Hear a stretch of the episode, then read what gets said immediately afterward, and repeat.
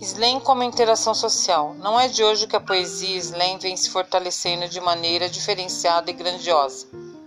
O individual afetando o coletivo. Ainda bem. Por isso a poesia falada que começou pequena hoje é grande.